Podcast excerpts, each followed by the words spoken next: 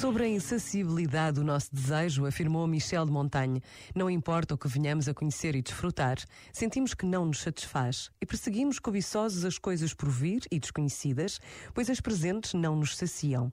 Em minha opinião, não que elas não tenham o bastante com que nos saciar, mas é que nos apoderamos delas com mão doentia e desregrada, como escreveu Lucrécio, pois ele viu que os mortais têm à sua disposição praticamente tudo o que é necessário para a vida.